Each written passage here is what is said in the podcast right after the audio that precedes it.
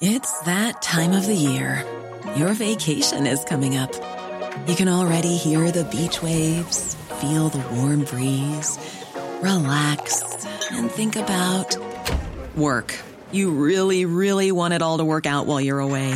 Monday.com gives you and the team that peace of mind. When all work is on one platform and everyone's in sync, things just flow wherever you are. Tap the banner to go to Monday.com.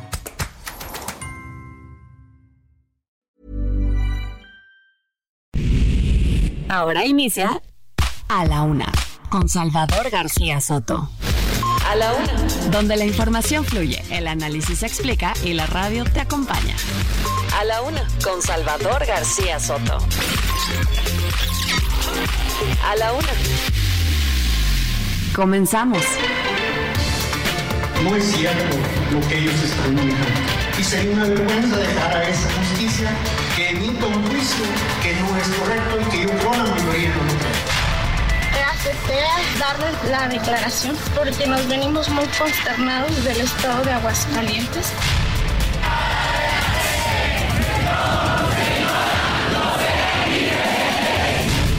Esta noche voy a tratar de hablar un poquito de español.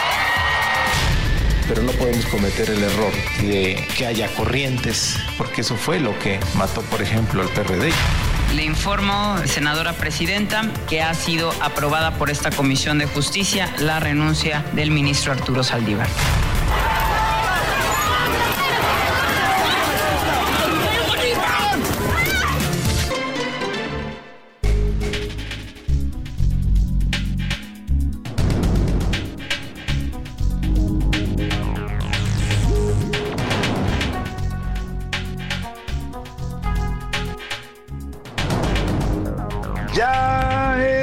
La una de la tarde en punto en el centro de la República y los saludamos con mucho gusto. Estamos iniciando a esta hora del mediodía a la una este espacio informativo que hacemos para usted todos los días a esta hora del día cuando el reloj está marcando ya la una de la tarde con dos minutos.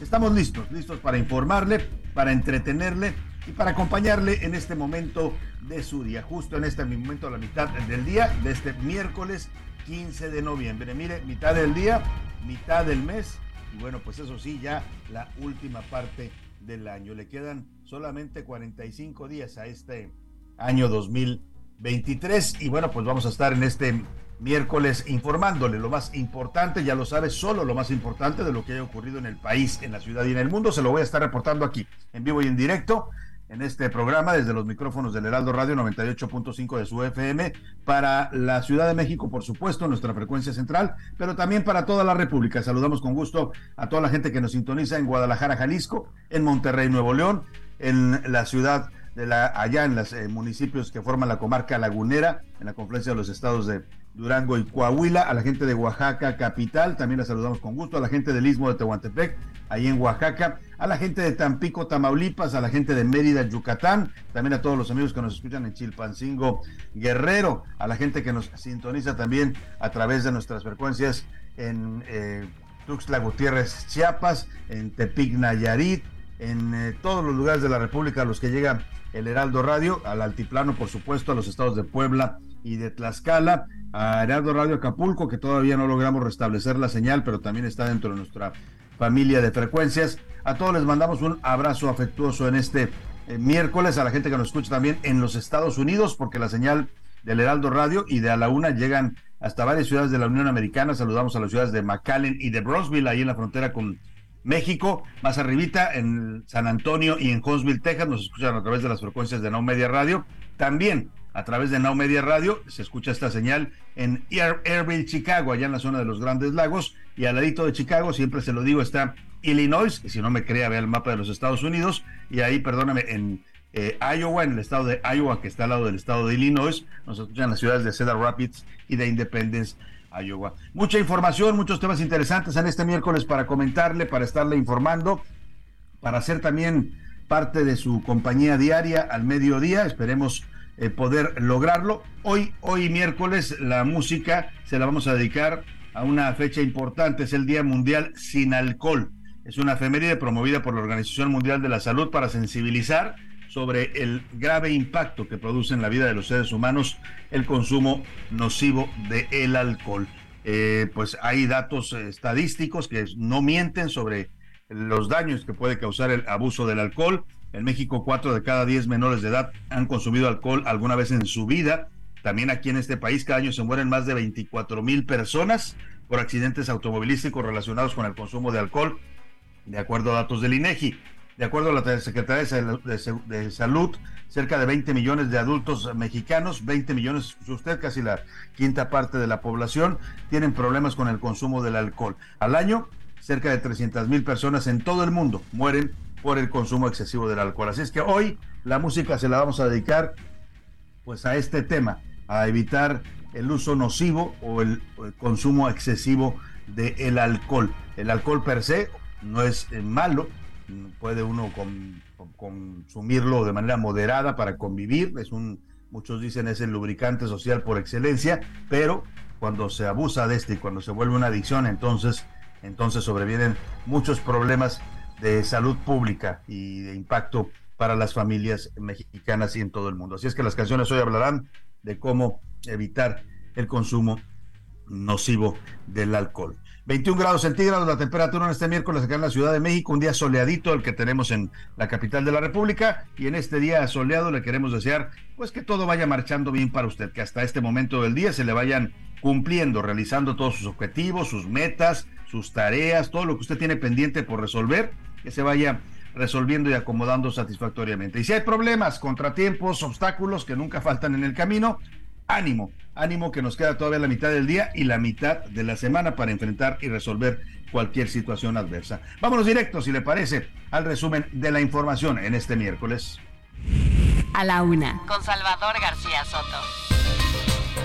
El último adiós. Hoy realizaron una misa en honor del magistrado magistrade Ociel Baena y su pareja Dorian Nieves en el estado de Coahuila, de donde era originario este funcionario electoral. Mientras tanto, la Fiscalía de Aguascalientes mantiene su hipótesis de que todo se derivó por una pelea entre la pareja, que el eh, novio del magistrado Dorian Nieves lo asesinó y después se quitó la vida. Algo que por cierto sigue rechazando la familia y los colectivos de la comunidad LGBT que reclaman justicia para la muerte del magistrado.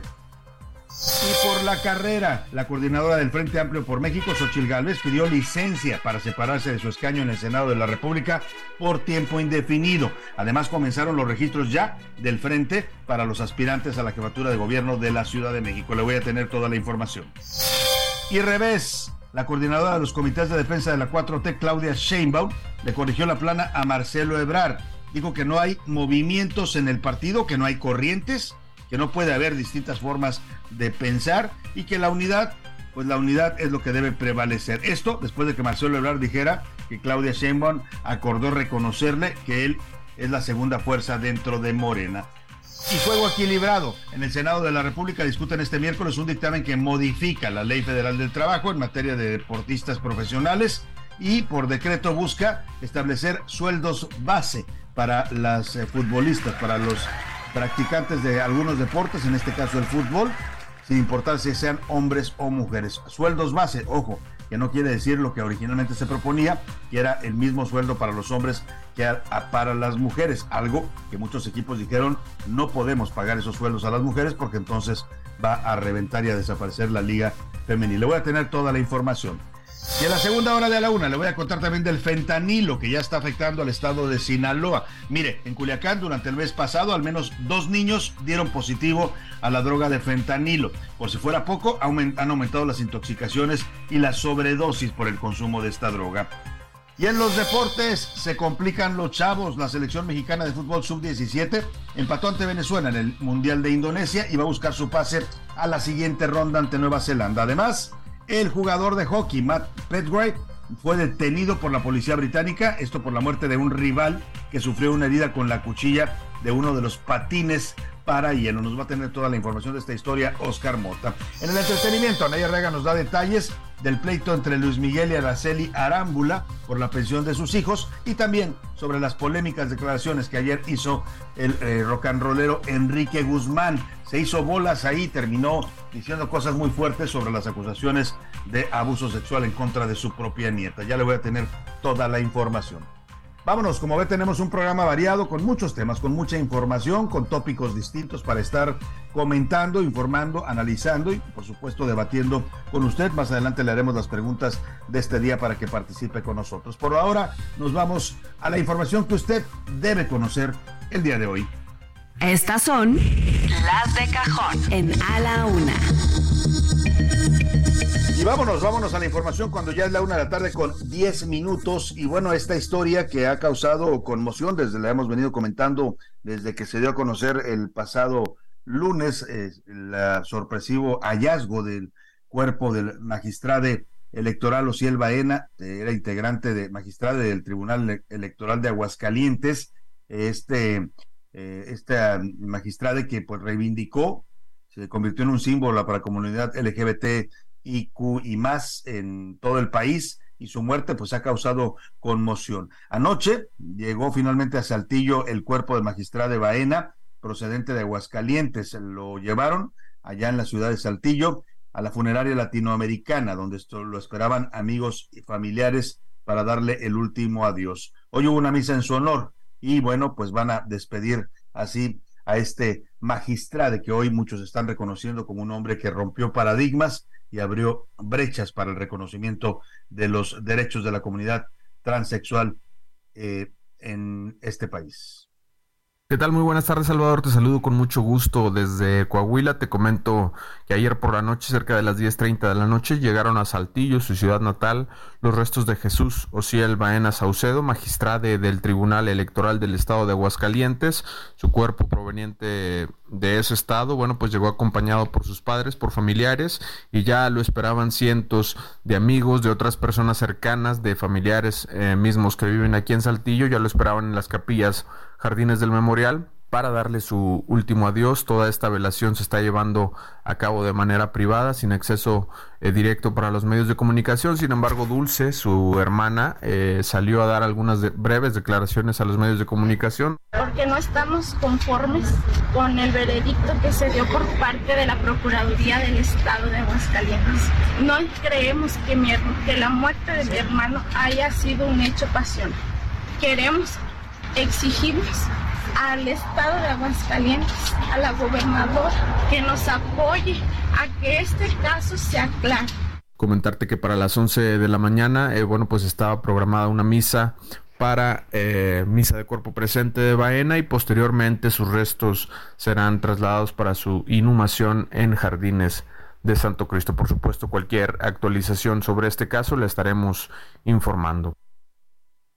Muchas gracias, Alejandro Montenegro, nuestro corresponsal allá en Saltillo, Coahuila. Oiga, y a dos días de la muerte del magistrado, oiga que por cierto, hay mucha polémica en redes. Hay gente, ayer subimos un tuit eh, comentando este caso y en la redacción del tuit aparece así, el magistrado, como lo están manejando la mayoría de los medios, porque así se reivindicaba él mismo. Él decía no ubicarse entre el género masculino y el femenino, no identificarse necesariamente con ninguno de los dos y es este asunto del lenguaje inclusivo. A muchos no les gusta. En redes sociales están, hay gente muy agresiva que dice, no se dice magistrado, esa palabra no existe. O es magistrado o es magistrada. No inventen palabras, agreden a los que hemos puesto esta palabra. Eh, sería, va a ser interesante, va a ser tema, yo creo que vamos a armar algún debate entre los que defienden este tema de la necesidad de adecuar el lenguaje, el, nuestra lengua española o castellana, pues a estas nuevas eh,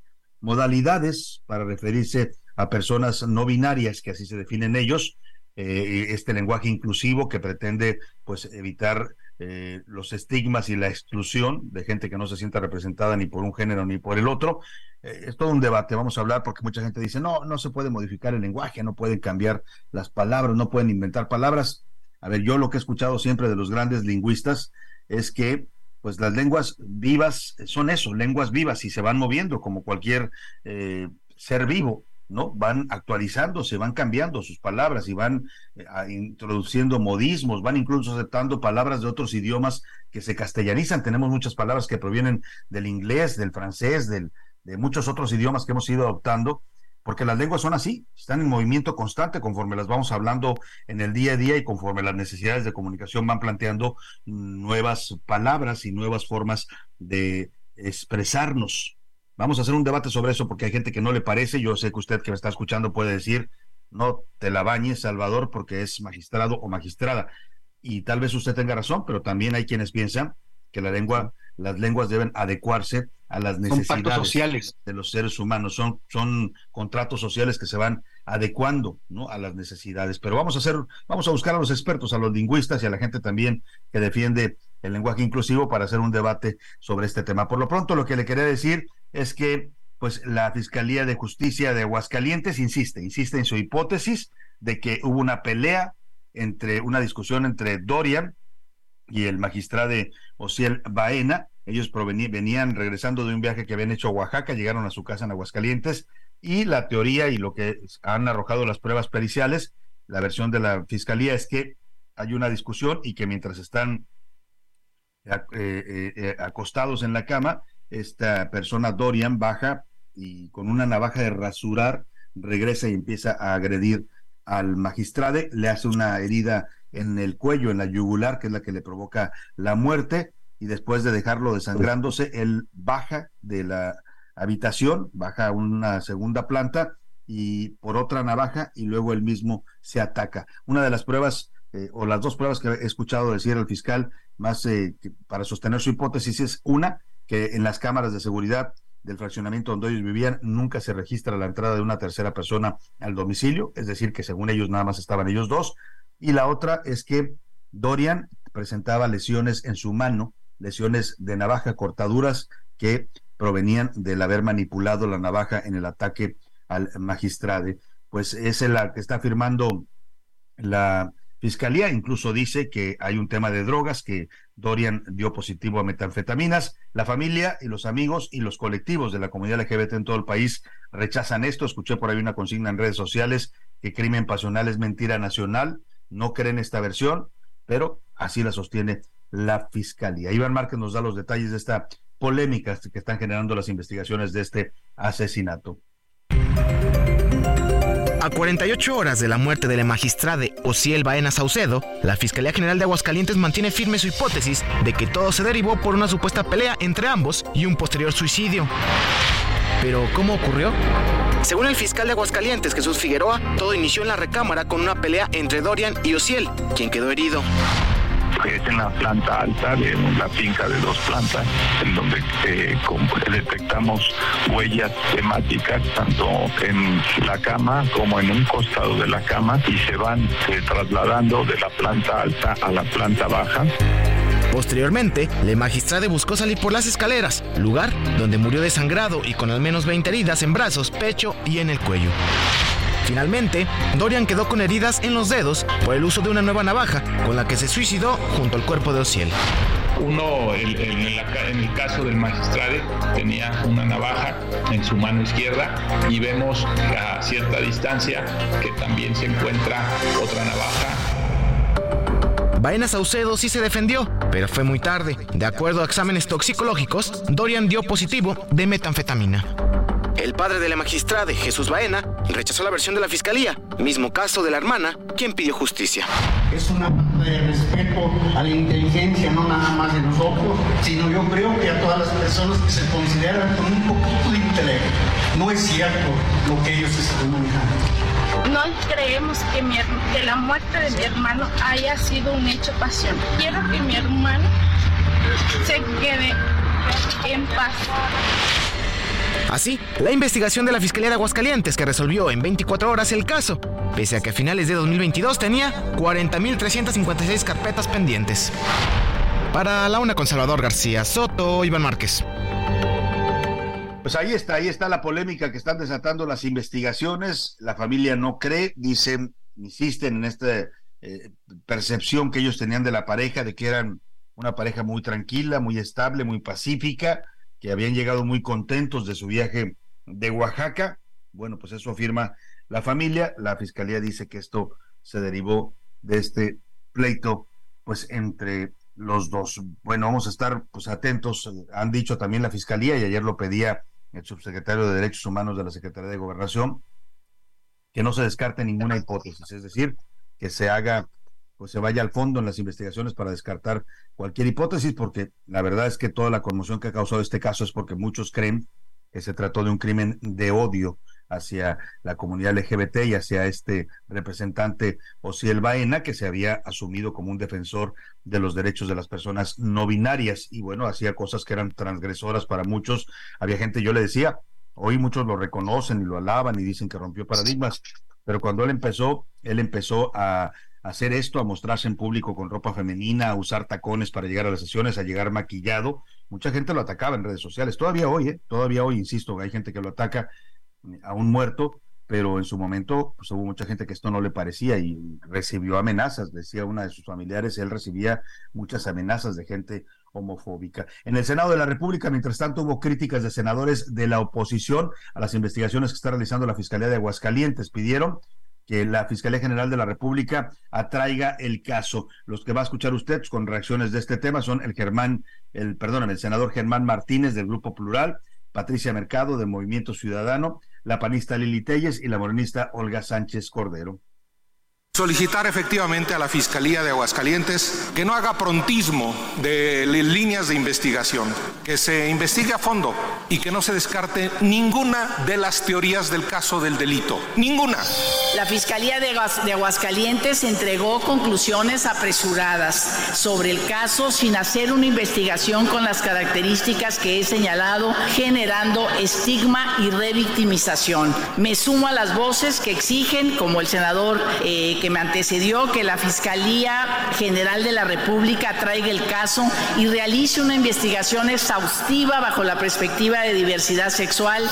Hago un exhorto a María Clemente García para que respete la memoria de los muertos. Hago un exhorto para que se comporte por respeto al luto de, la de los familiares y amigos ante esta tragedia, ante esta horrible muerte. Lamentablemente, Presidenta, se han estado filtrando imágenes de esta persona y la verdad atentando contra su honor, contra su imagen, contra todos sus derechos fundamentales. Los servidores públicos que requieren tener secrecía en una carpeta de investigación. Bueno, ahí están son las expresiones de estos senadores que piden pues un mejor trabajo y mucho más claro de la Fiscalía de Justicia de Aguascalientes. Oiga, y hablando del Senado, ya renunció Xochil Gálvez a su cargo de senadora, ya pidió licencia para dedicarse de lleno a su precampaña presidencial que va a arrancar el 20 de noviembre en Ciudad Juárez. Se tardó Xochil, ¿eh? muchos decían, ¿qué hace en el Senado cuando ella ya tiene pues una candidatura presidencial? Vamos con Misael Zavala para que nos cuente. Misael, buenas tardes. Buenas tardes, Salvador. Te saludo. Saludo también al auditorio. Pues hoy la senadora Xochil Gálvez pidió licencia a su encargo por tiempo indefinido para participar en la precampaña como aspirante a la presidencia de la República. En un documento enviado a la mesa directiva del Senado, la legisladora informó que solicita licencia a partir del 20 de noviembre, día en que inicia la etapa de precampañas. La virtual candidata presidencial por el Frente Amplio por México envió el documento para que hoy sea discutido y aprobado en el Pleno del Senado de la República. En el oficio también se agradece a la mesa directiva del Senado, encabezada por Ana Lilia Rivera Rivera, todas las atenciones y consideraciones durante el desempeño de su actividad legislativa. Ayer la senadora Galvez Ruiz se despidió de la Comisión de Asuntos Indígenas que preside y les notificó que ya no regresa al Senado, pues participará como aspirante a la presidencia de la República por el Frente Amplio por México. El Pleno del Senado también aceptó la sustitución de Xochil Gálvez en todas las comisiones donde participaba como senadora. Salvador, hasta aquí la información. Muchas gracias, Misael Zavala. Pues hoy a las 4 de la tarde acude Xochitl Gálvez a registrarse como precandidata del PRD. Ya lo hizo con el PAN y con el PRI, ahora va al PRD. Hace un rato que escuchábamos a Lili Telles hablando de reacciones a la muerte del magistrado Osiel, Car Osiel Baena. Eh, decía que le pedía a la, a la diputada María Clemente, que es diputada transgénero por Morena, que se comportara y que no lucrara con los muertos. Y es que la diputada hizo una acusación bastante fuerte, no sé si tenga elementos para hacerla, pero ella acusó que la muerte del magistrade, era culpa de, Eduardo Verástegui y de la ultraderecha que lo representa. Hace algunas semanas Verástegui apareció con un rifle hablando en contra de la diversidad sexual, en una, algo que subió a las redes sociales que después tuvo que bajar ante la cantidad de reacciones adversas y por eso la diputada María Clemente apunta hacia él en este asesinato, algo que insisto, no sé si tenga bases. Por lo pronto, nosotros nos vamos con las canciones, la música en el Día Mundial sin alcohol, y esto se llama Bajo los efectos del alcohol, son los recoditos de Sinaloa, esta banda sinaloense que habla de lo que puede pasar en una noche de copas, las malas decisiones que nos hace tomar a veces el alcohol. Bajo efectos del alcohol hicimos el amor en la madrugada. Se despertó y mira que se asustó, no recordaba nada bajo efectos del alcohol. Oh, ay, ay, qué cruda traigo y todavía le tengo que dar raíz,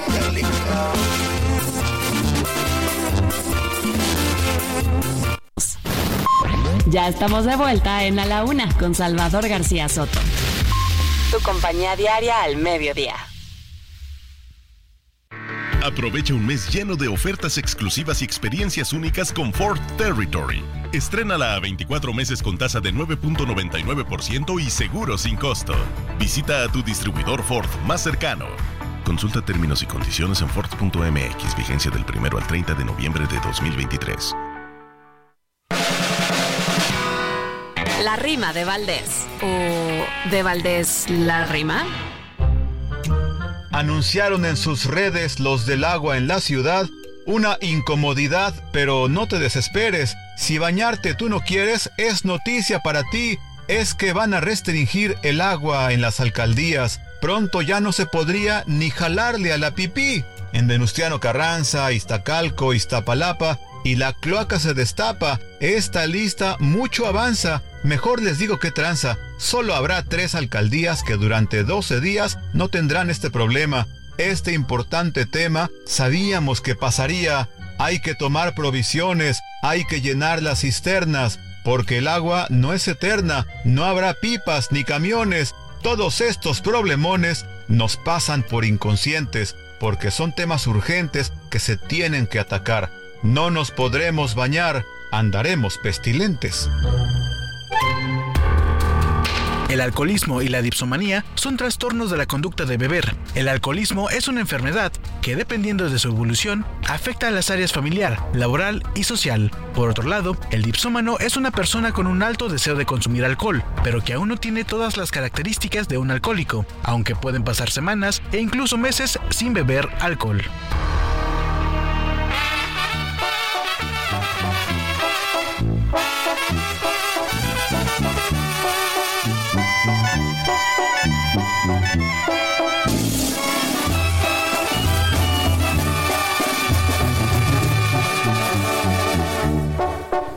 Ay, qué triste se ven mis maizales desde el día en que mi chata se fue.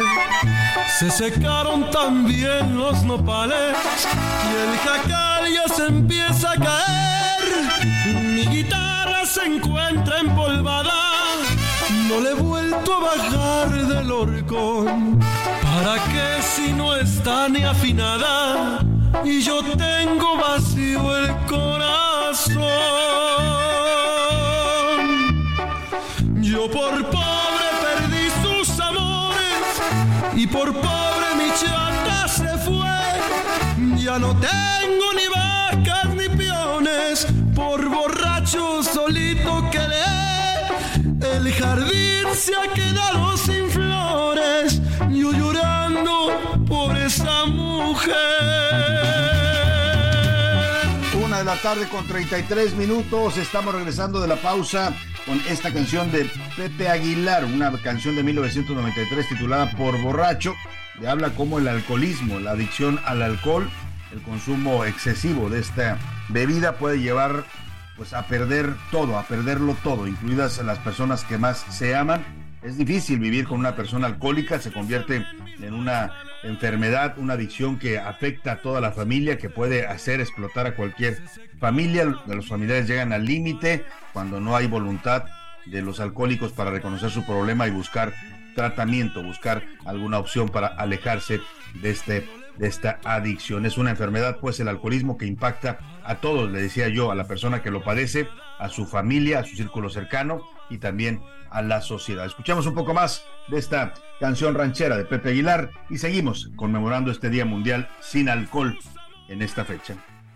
Por borracho perdí sus amores y por pobre mi chata se fue. Ya no tengo ni vacas ni peones, por borracho solito quedé. Mi jardín se ha quedado sin flores, yo llorando por esa mujer.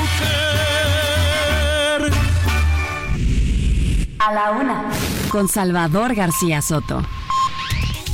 Una de la tarde con 35 minutos. Ayer conversamos en este espacio largo y tendido, como dicen, con Marcelo Ebrar, preguntándole sus razones por las cuales pues tomó esta decisión. Hablamos de la decepción que causó en muchos de sus seguidores o gente que lo veía con simpatía, que creía que Marcelo Ebrar podía representar una opción para contender por la presidencia. Él dice que nunca se planteó abandonar a Morena, que siempre quiso ser candidato presidencial, pero dentro de Morena, la verdad es que llegó a decir varias veces que él iba a estar en la boleta presidencial, aun cuando ya había cuestionado el proceso interno de Morena. Se entendía que si decía voy a estar en la boleta, pues hablaba de eh, irse con otro partido, de romper con Morena, cosa que al final él explicó, pues decidió no hacer por congruencia y por lealtad. Son los argumentos de Marcelo Ebrard. Nos habló de esta plática y estas negociaciones que tuvo con Claudia Sheinbaum, dos reuniones en las que hablaron, decía Marcelo Ebrard, de dos cosas. Una, que se reconociera la fuerza que tiene Marcelo Ebrard dentro de Morena. Él hablaba de este 25% que ganó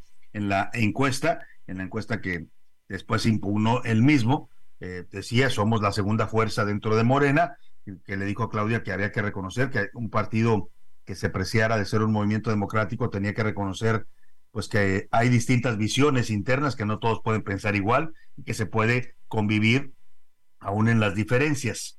Eso es el argumento de, Marcelo. Él ve ese, veía ese como uno de sus grandes acuerdos con Sheinbaum. El otro era pues que sus eh, seguidores y los que son senadores y diputados que lo apoyaron, pues puedan tener derecho a reelegirse o a buscar nuevos cargos y que se les eh, den, pues todos se les garantice sus derechos y no se les obstaculice. El primer acuerdo de entrada, este que Marcelo decía, no logramos que ella entendiera, y yo le creo porque la vi a los ojos, incluso le pregunté, ¿confían que Claudia Sheinbaum va a cumplir los acuerdos?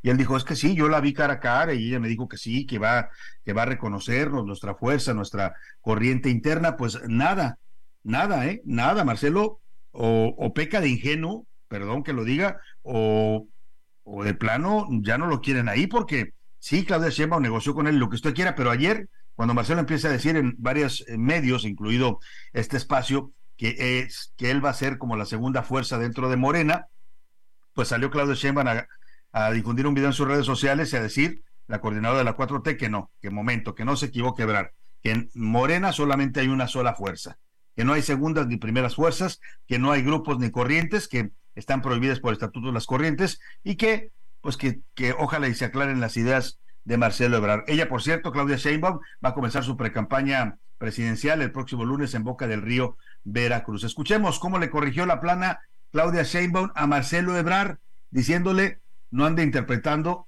lo que no es. No puede ser la segunda fuerza, ni la tercera fuerza, ni la cuarta fuerza, porque Morena es una sola fuerza. Entonces, qué bueno que él decidió quedarse en Morena, pero hay unos estatutos que dicen que no puede haber corrientes. Oiga, ahí está lo que dice Sheinbaum, ¿eh? O sea, que se ubique Marcelo. Sí se quedó y qué bueno que se quedó, pero aquí no hay corrientes, aquí no hay primeras y segundas fuerzas. Él, pues es un militante más con su gente que lo apoya, pero no hay, no hay como tal una corriente. No puede haberla, dice por estatutos. Y no fue la única Claudia Sheinbaum, ¿eh? Todos se le fueron encima a Marcelo. Gerardo Fernández Noroña, por ejemplo, que es supuestamente vocero de la campaña de Claudia Sheinbaum, bueno, que ya no sé si, si realmente está haciendo esa función o no. Salió a decir también Fernández Noroña que se equivoca nuevamente Marcelo, que no puede pensar en el 2030 si aún no llega al 2024, esto porque Marcelo por ahí filtró también que pues si no pudo en esta en el 2024 iba a volver a intentar en 2030, algo con todo respeto, déjeme decírselo, que ya suena un poco ridículo. Y luego Epigmenio Ibarra, que es el gran ideólogo de la 4T, que por cierto, acaba de salir un reportaje eh, que le publicaron donde le dieron créditos fiscales por 120 millones de pesos, es decir, a él sí le perdonan y le condonan impuestos al señor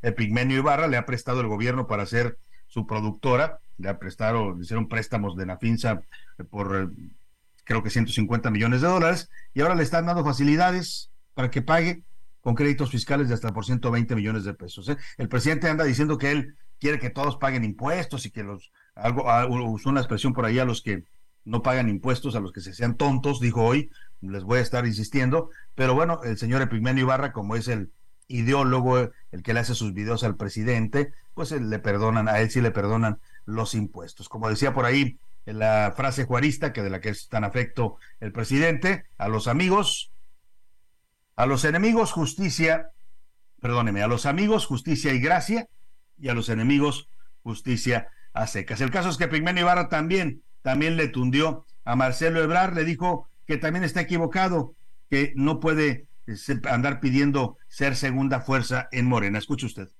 No dudé en saludar y celebrar la decisión de Marcelo Ebrard de mantenerse en las filas de Morena. Nada hay, al fin de cuentas, más humano que equivocarse y corregir el rumbo. Un acto de congruencia y de realismo político de su parte me pareció el que decidiera dejarse de devaneos y apostara nuevamente por la continuidad del proyecto de transformación por el que al lado de Andrés Manuel López Obrador y Claudia Sheinbaum luchó durante tantos años. Oiga, no sé si lo escucha usted, pero yo oigo al Pigmenio hablar de estos temas y casi habla ya como un predicador, ¿eh? ya no se escucha como una persona que reflexione solamente sobre ideas políticas.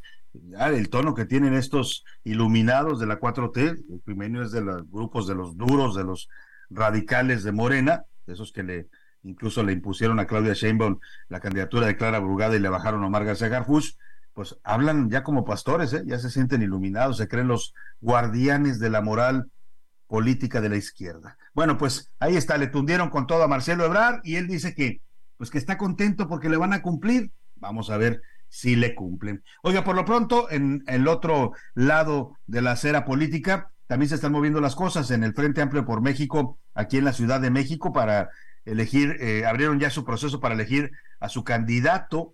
Supongo que va a ser candidato porque está registrando puros hombres, ¿eh? parece que ahí decidieron no permitir ya el registro de mujeres, bajaron a Lía Limón en el PAN, en el PRD bajaron por ahí a, la dirigente nacional que estaba también aspirando, y en el PRI, pues les dijeron a varias eh, aspirantes, como la diputada Cintia López Castro y otras, pues que nada más iba a registrar a Adrián Adrián Rubalcaba, el alcalde de Coajimalpa. Ya comenzó la pasarela de aspirantes del Frente Amplio por México, que parece que optaron solamente por los hombres. Escuchemos el mensaje que dio Luis Espinosa Cházaro al registrarse como precandidato del PRD a la jefatura de gobierno de la Ciudad de México.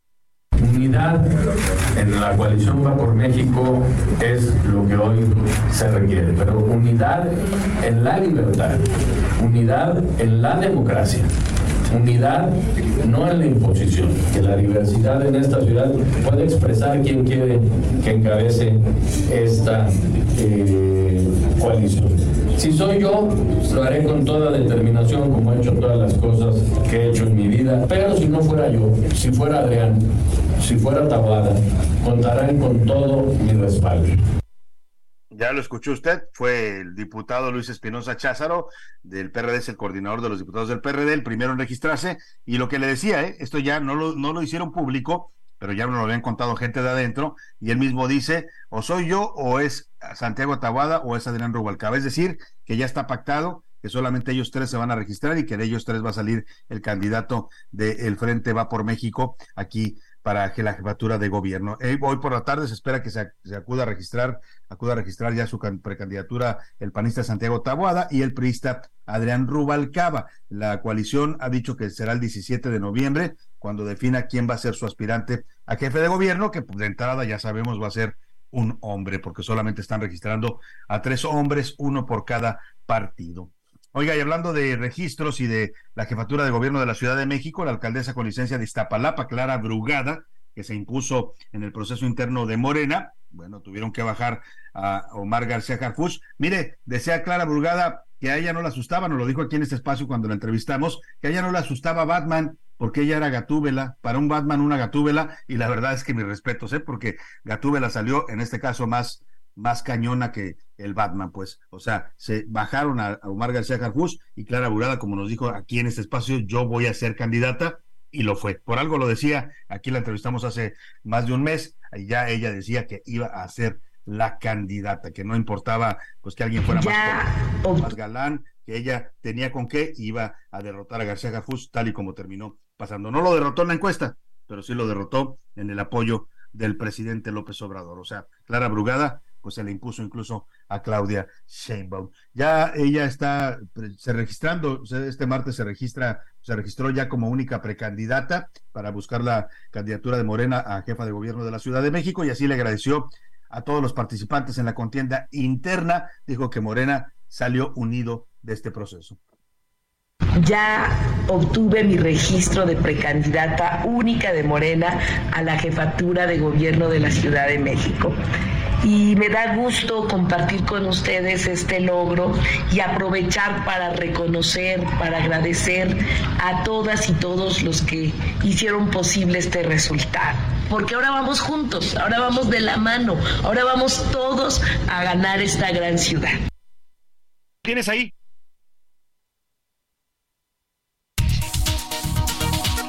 Ahí está lo que dice Clara Brugada, que van a ganar la Ciudad de México. Y hablando de lo que le comentabas un rato, las eh, candidaturas para jefe de gobierno, ya le decía, es un hecho, no lo, no lo, no lo hicieron público, porque pues, es un tema medio delicado, pues el que marginen a las mujeres de la contienda, el caso de la Alianza Va por México aquí en la Ciudad de México, que decidieron que solamente se registrarán tres hombres, precandidatos, uno de cada partido, Santiago Tobado por el PAN, el señor Adrián Rubalcaba por el PRI y el señor eh, Luis Espinosa Cházaro por el PRD. Esto provocó que hoy un grupo de mujeres priistas de la Ciudad de México se salieran a protestar en contra del dirigente de su partido, Alejandro Moreno, esto ante el rumor. Primero, bueno, el hecho de que marginaron a las mujeres de esta contienda, les dijeron que no podían participar. Y la segunda, pues hay un rumor que dice que va el PRI a registrar a Sandra Cuevas, a esta controvertida y polémica alcaldesa de Cuauhtémoc, que ha vivido de escándalo en escándalo, pues que le iban a registrar con, primero como aspirante a la jefatura de gobierno de la Ciudad de México, cosa que desmienten en el CEN del PRI,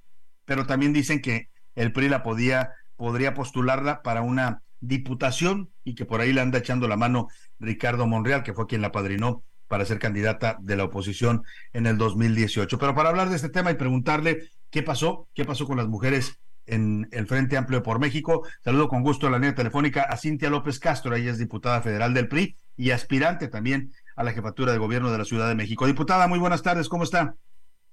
Muchas gracias, querido Salvador. Muy contenta de estar contigo y todo tu auditorio. Oiga, platíqueme qué pasó, porque usted estaba puesta para registrarse, nos había dicho en este espacio, como usted está también estaba Lía Limón, estaba la dirigente del PRD capitalino. ¿Qué pasó? ¿Por qué en el frente decidieron finalmente que no iban mujeres? Bueno, yo quiero aprovechar tu programa que ha sido, eh, que pues nos me ha acompañado en este, en este proceso, primero para agradecerle al auditorio y dos, Salvador, para decirte aquí la primicia. Este, bueno, pues yo he decidido eh, apoyar a los candidatos de la Alianza para la Ciudad de México.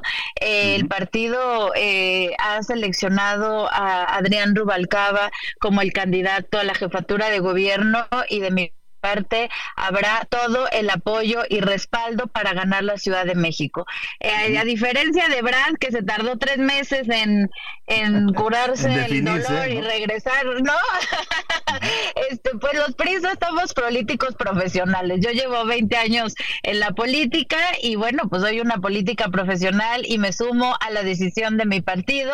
Este, si va él arriba en las encuestas, me sumo a apoyar, a ganar la ciudad, porque aquí no se trata de caprichos personales, aquí se trata de ganar la Ciudad de México, entonces estoy lista para sumar, para apoyar eh, y para que sumemos todos en el Frente Amplio. Es tiempo no de divisiones, sino de apoyar. Y bueno, pues, a ver, en este caso, eh, a ver, la paridad, yo soy una luchadora de la paridad, eh, estuvimos haciendo la lucha para que se promovieran, que hubieran cinco mujeres candidatas de las nueve gubernaturas, pero a ver, también la paridad quiere decir igualdad igualdad entre los desiguales. Entonces, eh, quiere decir que también si van hombres a las candidaturas, pues también hay que apoyar, porque tampoco se trata que tengamos nosotros el 100%, quiere decir que tengamos la mitad de los espacios. Entonces, bueno, si en este momento se acordó que este se registre eh, por mi partido Adrián Rubalcaba, bueno, tiene mi respaldo, mi apoyo, aquí estoy en la Cuauhtémoc trabajando y estoy segura que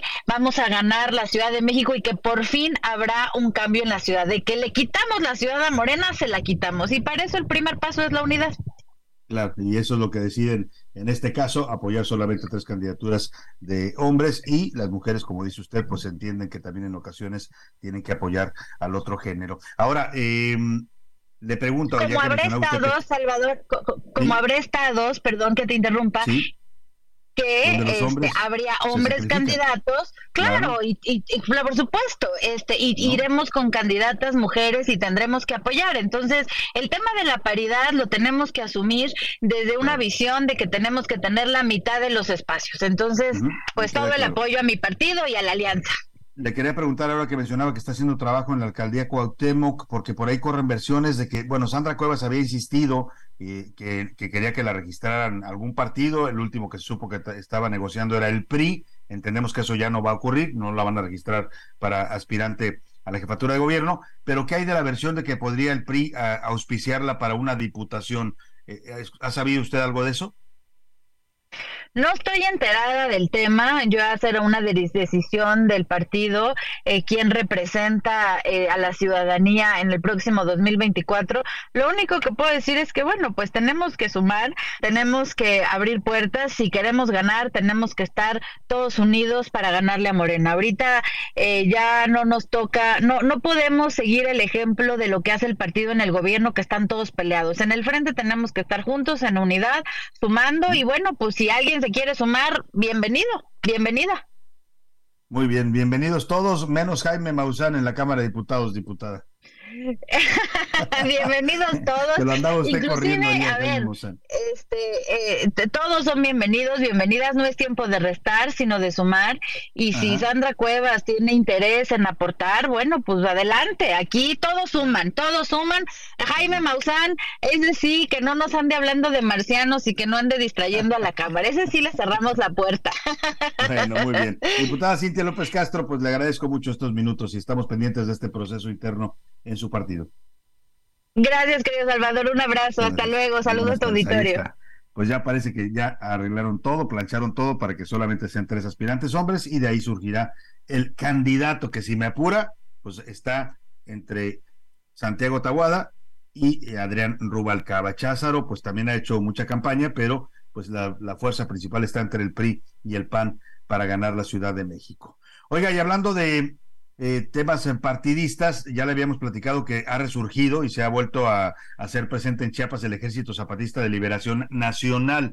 Hace unos días emitió un comunicado hablando de la violencia que priva en los que eran llamados los municipios autónomos, toda la zona zapatista, de influencia zapatista, a partir del movimiento de, armado de 1994, eh, y dijeron ellos que iban a, pues a desaparecer estos municipios porque ya el narco los había tomado bajo su control, que había demasiadas gente armada y que todo estaba en poder del narco. Y hoy emiten un nuevo comunicado donde el EZLN declara que el gobierno actual de Morena, el gobierno de López Obrador, sigue sin representar ningún cambio, ya que los pueblos originarios, dice, son objeto de limosnas. En un escrito titulado Décima parte acerca de las pirámides y sus usos y costumbres, los zapatistas dicen que el poder es como una enfermedad que mata a las buenas ideas y enferma a la gente. También critican la mañanera de López Obrador, pues aseguran que todos los días el presidente dice una cosa y otro día se contradice él mismo. Y en eso coincido totalmente con el ZLN. Vámonos a información de último minuto a ver qué nos tiene José Luis para actualizar el panorama informativo. Último minuto en A la Una, con Salvador García Soto. José Luis Sánchez, ¿cómo estás? Salvador, buen, buen, miércoles, buena mitad de semana. Oye, pues no traigo buenas noticias. A partir de hoy hay un aumento en los tramos carreteros de, de Capufe. Las autoridades eh, de caminos y puentes federales eh, han anunciado un ajuste en el costo, en el costo de estas eh, tarifas de las casetas. Y bueno, pues, ¿qué, ¿qué casetas van a subir, Salvador? Las carreteras que, bueno, pues van de la México-Puebla, la México-Pachuca, la México-Tuxpan, la México-Querétaro, México-Acapulco, por más increíble que sea Durango, Mazatlán, Cadereyta, Reynosa, Torreón, Saltillo, Los Cabos, San José del Cabo, Querétaro, Irapuato, Tecate, La Rumorosa, Chapa, Lechería y Córdoba, Veracruz. Mira, Salvador, nada más, por ejemplo, en la México Cuernavaca, los autos van a pasar, perdón, la Cuernavaca Acapulco, que es por más que increíble que parezca, con todo y la emergencia que hay por allá, aumenta y pasa de 585 pesos a 603 pesos en total las casetas de Cuernavaca a Acapulco. La México Puebla de 198 a 204, en la México Querétaro 198 pesos a 204 también también. Y bueno, pues así están el aumento en las carreteras, Salvador. Ya te digo, en cerca del 4% están aumentando en al menos 42 autopistas, 32 puentes y 112 puentes internacionales aquí en la República Mexicana, Salvador una decisión bastante cuestionable en momentos en que la economía de los mexicanos no está tan bien. Y aparte que suben la cuota, pero las autopistas siguen pésimas, con baches, con tramos inseguros, con inseguridad, con asaltos. De verdad, qué abuso por parte del gobierno. Vámonos a la pausa y a despedir la primera hora de la una con Maldito Alcohol del gran Julio Jaramillo. Maldito alcohol, veneno que embrutece, me quemas la garganta. En un momento regresamos. Ya inicia la segunda hora de A la Una con Salvador García Soto. A la una. Donde la información fluye, el análisis se explica y la radio te acompaña. A la una con Salvador García Soto. A la una. Comenzamos.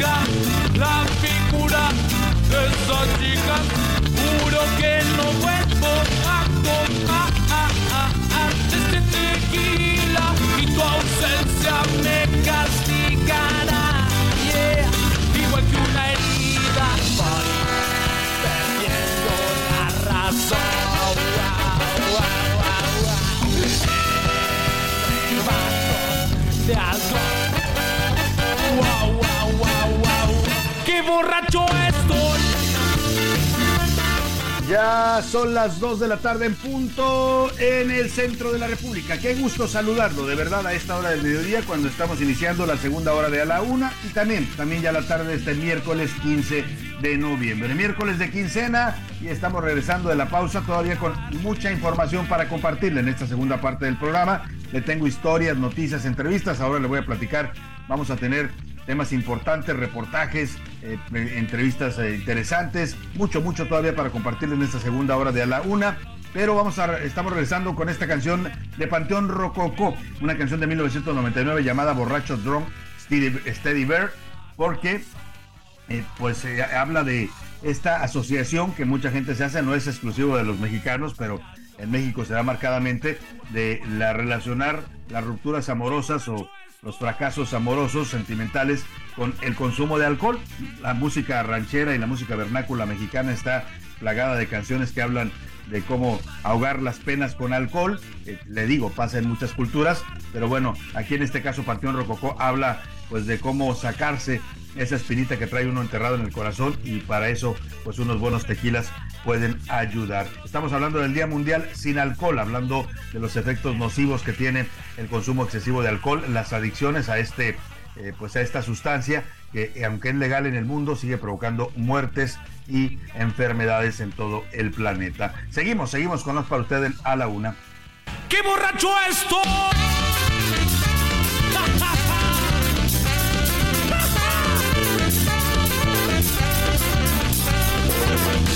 Las canciones que yo escuché para recordarte me dijeron que esta noche yo voy a llorarte. No me importa la cruda que voy a experimentar. Si es que al otro día entre tus piernas me la puedo curar. Estoy perdiendo la razón. Pues ahí está esta canción de Panteón Rococó, no me importa la cruda, eso dice la gente cuando está tomando, pero al día siguiente, híjole, aquella frase que dice, Señor, si en la borrachera te ofendí, en la cruda me sales debiendo. Pues sí, hay que tener cuidado con el consumo del alcohol, hay que moderarse siempre y evitar los excesos que siempre terminan siendo nocivos. Oiga, y vamos a contarle en esta segunda hora, hablando de, drogas, porque el alcohol, aunque no se quiera reconocer finalmente legal, pero sigue siendo una droga, pero hay otras drogas mucho más preocupantes y potentes.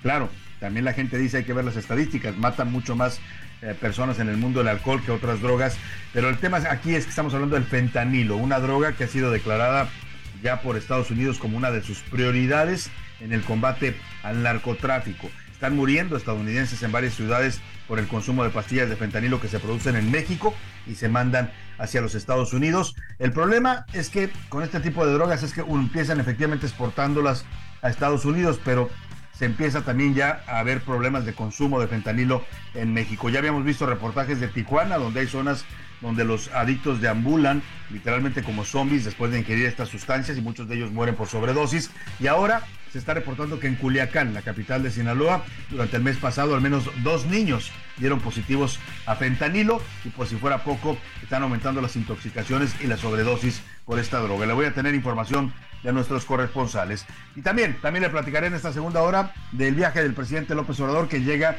esta noche a San Francisco, California. Va a participar en el Foro de Cooperación Económica Asia-Pacífico, la APEC. El presidente no quería ir a esta reunión, ¿eh? había dicho que él no iba a ir, con aquello de que no reconoce a la presidenta de Perú, la señora eh, Dina Boluarte, que es eh, pues hoy la presidencia, al mismo tiempo presidencia de este foro de la APEC. Pero dicen por ahí y esto se ha publicado en varias eh, columnas y reportes periodísticos, que cuando vinieron el secretario de Estado Anthony Blinken y el, secretario de Seguridad de Washington Alejandro Mayorkas, vinieron hace cosa de mes y medio a Palacio Nacional y que ahí le dijeron al presidente necesaria su presencia. No hay pretextos, presidente, lo queremos ver en San Francisco y López Obrador tuvo que pues doblar las manos y decir, ok, voy a ir a San Francisco. Llega por la noche va a participar en esta reunión a la que poco asiste el presidente cuando se trata de reuniones internacionales. Se espera que además de participar en el foro de la PEC, se reúna también con Joe Biden, el presidente de Estados Unidos, y con Xi Jinping, el presidente de China, que también es parte del mecanismo de la PEC. Le voy a tener la información previa a este viaje presidencial. Imparable también, Chiapas es nuevamente noticia. Anoche atacaron a tiros a la síndica municipal de Pichucalco, Chiapas, Adi Serra Álvarez. Viajaba en su camioneta junto con su esposo. Ambos afortunadamente salieron ilesos de este ataque armado. En el Senado de la República se está discutiendo este miércoles un dictamen que modifica la Ley Federal del Trabajo y propone que en materia de personas que se dediquen profesionalmente al deporte se establezcan sueldos base, sueldos base para que puedan ganar lo mismo mujeres que hombres. Vamos a estar hablando de este tema que ha causado polémica. Oscar Mota nos va a contar de este tema también en la información deportiva y por supuesto tendremos también el espectáculo con Anaya Arriaga y mucho, mucho más para ofrecerle todavía en esta segunda hora de A la Una. Vámonos directo a esta historia del consumo de fentanilo que le reportaba. Está apareciendo en la ciudad de Culiacán. Se habla ya de un registro de muerte por sobredosis de esta droga incluso de casos de niños que han sido detectados por consumo de fentanilo. Manuel Aceves, corresponsal allá en Sinaloa, nos platica. Bueno. Tía, ¿se acuerda de mí? Tuve un problema acá en el otro lado y me están pidiendo dinero para poder regresar. Necesito que me ayude. A pesar de los esfuerzos del gobierno por frenar las extorsiones telefónicas desde centros penitenciarios, este delito sigue en aumento. De acuerdo con el Instituto Federal de Telecomunicaciones, de 2017 a 2021 detectaron un incremento de 31.756 llamadas de extorsión. Esto a pesar de los inhibidores de señal en los penales. Me llamaron para amenazar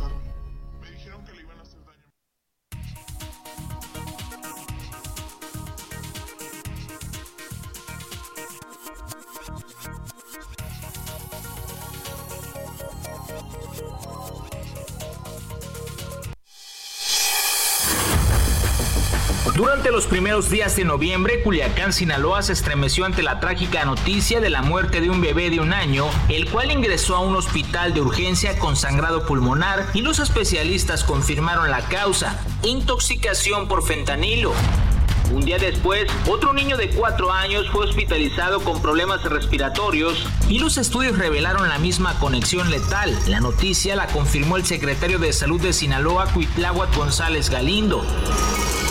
Tuvimos la llegada de dos, dos menores al Hospital Pediátrico de Sinaloa, los cuales venían con intoxicación por fentanilo. Uno de ellos llegó en muy malas condiciones, ya había sido intubado incluso en un hospital previo y se dieron las atenciones en el Hospital Pediátrico. Lamentablemente no se pudo restablecer y, y fallece. El otro niño tiene cuatro años.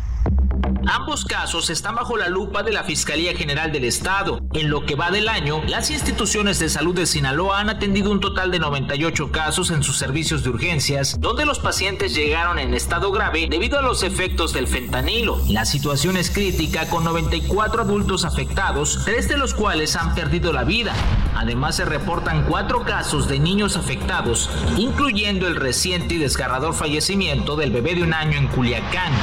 El consumo de esta droga no solo desdibuja la línea entre la realidad y la fantasía, sino que también enciende las alarmas en las autoridades de salud de Sinaloa, enfrentando una problemática que va más allá de la adicción, llevando consigo el riesgo de aislamiento y problemas mentales, expresó Luis Ramos, director de centros de rehabilitación en Sinaloa. Se llegan a desnudar, hemos tenido como dos tres casos que desafortunadamente los encontramos totalmente encuerados, la verdad. Es sudoroso, un sudor espeso de la misma necesidad que el cuerpo le está pidiendo.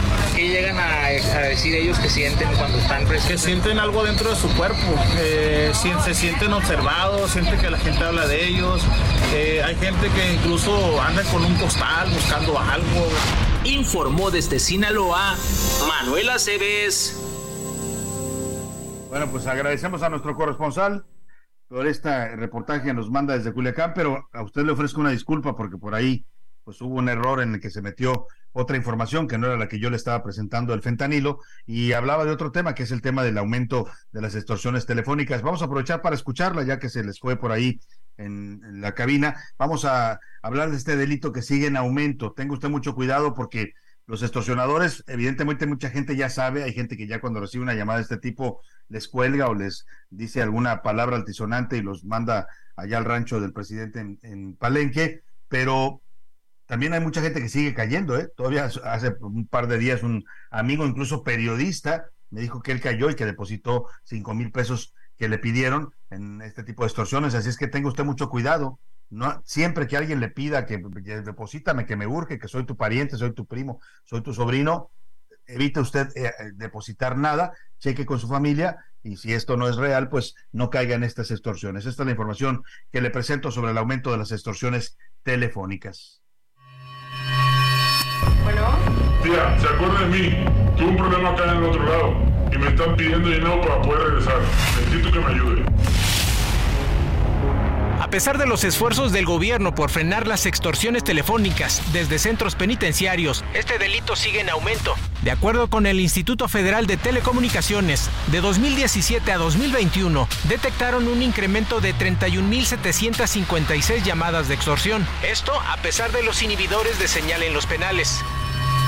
Me llamaron para amenazarme.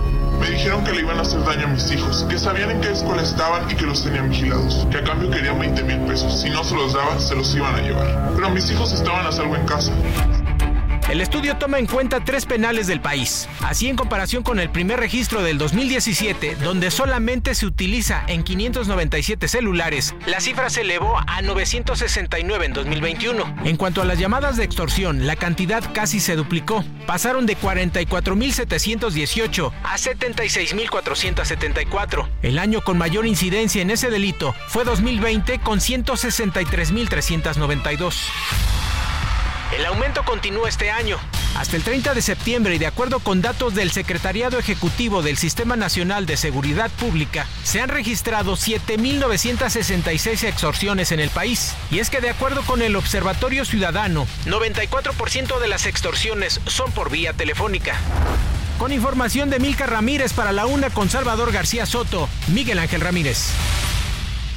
Bueno, pues ahí está este tema, ambos temas delicados, tanto las extorsiones telefónicas que siguen en aumento en México. Uno pensaría, insisto, que esto se ha ya socializado tanto, ha habido campañas, ha habido eh, eh, pues, explicaciones a la gente de cómo operan estas bandas que desde los penales están haciendo estas llamadas, que, mucha gente ya no caería, pero todavía lamentablemente hay gente pues eh, que de buena fe, cuando le dicen que es un sobrino, que es un familiar, que es el tío que está en Estados Unidos y que necesita dinero urgente, pues de buena fe depositan el dinero y evidentemente se trata de extorsiones. Y el otro, el más delicado, que es este tema del fentanilo, ya le decía yo, pues en Estados Unidos hay una emergencia nacional de salud por el fentanilo, están presionando a México con todo el gobierno de López Obrador para que combata el tráfico y la producción de estas pastillas en México. El presidente insiste en que aquí no se producen.